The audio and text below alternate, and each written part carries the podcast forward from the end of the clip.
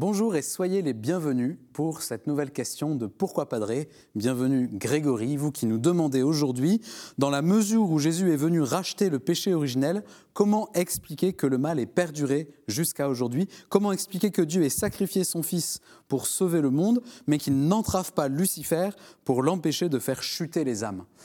Grégory, c'est toujours compliqué de se pencher sur le mystère du mal avec les moyens de notre raison, parce que le mal est une négativité pure. Le mal n'existe pas comme une réalité positive, il existe comme la destruction du bien, la démolition de l'être. Alors, dès qu'on essaye de s'approcher d'un peu trop près, on est soi-même pris dans la spirale de la destruction, dans la, série des pourquoi qui s'enchaînent les uns aux autres et qui nous paralysent.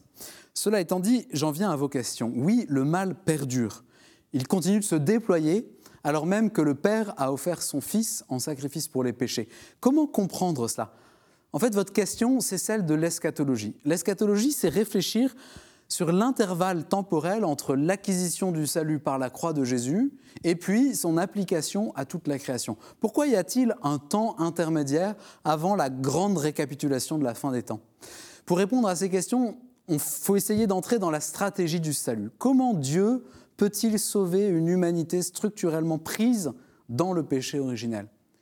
Il ne peut pas tout détruire pour tout refaire, parce que c'est l'hypothèse du déluge que Dieu a évacuée quand il a promis à Noé que les eaux ne détruiront plus tout être de chair.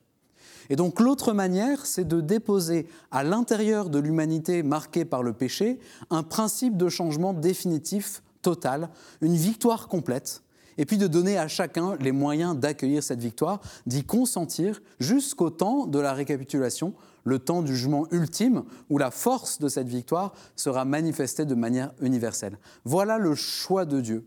Quand le Verbe se fait chair, quand le Christ meurt sur la croix, le salut est donné, et c'est un salut total, mais ce salut est donné sur le champ de bataille, où le diable et ses démons continuent d'œuvrer contre le bien, le champ de bataille où nous les hommes, on continue à être marqués par les conséquences du péché originel.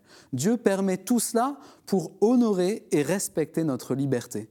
Et, et même le démon, paradoxalement, reste au service de Dieu.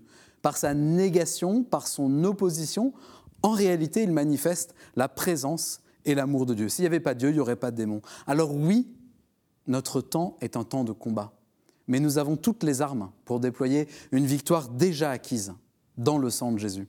Alors cher Grégory, bon combat, menons-le ensemble et mettons-nous ensemble au service de l'épanouissement du règne du Christ. Merci pour cette question formidable. Merci pour toutes vos questions que vous nous envoyez par email à l'adresse pourquoipadré.com ou sur les réseaux sociaux. Et puis vous retrouvez cette vidéo et toutes nos vidéos sur ktotv.com. À bientôt.